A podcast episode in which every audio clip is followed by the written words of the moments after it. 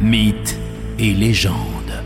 Et après le cheval nocturne assez inquiétant, il faut le dire, d'hier, Morgan Keane nous parle crapaud. Aujourd'hui, cet esprit euh, familier hein, du folklore sorcier à quelques jours d'Halloween. Bonjour Morgane. Bonjour. D'ailleurs, on l'appelle pas forcément toujours le crapaud. hein. Eh bien, en fait, euh, j'ai retrouvé un ancien nom de cet animal qu'il faut bien parler euh, de lui, effectivement.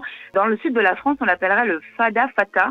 J'ai trouvé ça intéressant parce que fada fata, c'est un mot qui signifie fée. Dans tout le folklore sorcier et féerique, il y a un lien évidemment entre ces faiseuses de destin, entre les sorcières, entre les fées. Donc voilà, c'est quand même intéressant d'attacher le crapaud à ce mot-là, surtout que c'est lui-même un, familier, un animal démon familier qui est très lié à l'autre monde. En fait, il est lié aux marais, aux souterrains, aux eaux sombres de l'Anouine. Alors l'Anouine, c'est le nom gaélique de l'autre monde, du monde féerique. C'est-à-dire que c'est un animal qui a le pouvoir de faire un passage entre les dimensions d'un monde à l'autre. Les sorcières aussi on avait l'habitude, alors c'est devenu un cliché, mais on avait l'habitude, les sorcières, d'utiliser le sang et la suée du crapaud pour faire des onguents afin de voler. On dit aussi que pour reconnaître une sorcière, regardez bien son œil gauche parce qu'on pourrait y voir une patte de crapaud de grenouille s'y refléter. Et enfin, euh, la crapaudine. Donc ça, c'est une pierre qui serait présente dans la tête du crapaud et qui avait le pouvoir immense de guérir euh, toutes les piqûres et les morsures venimeuses.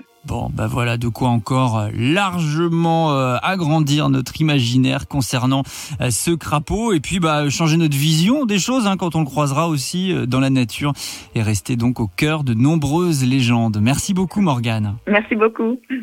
Vous voulez réécouter le magazine? Oceanfm.com Pour écouter tous nos podcasts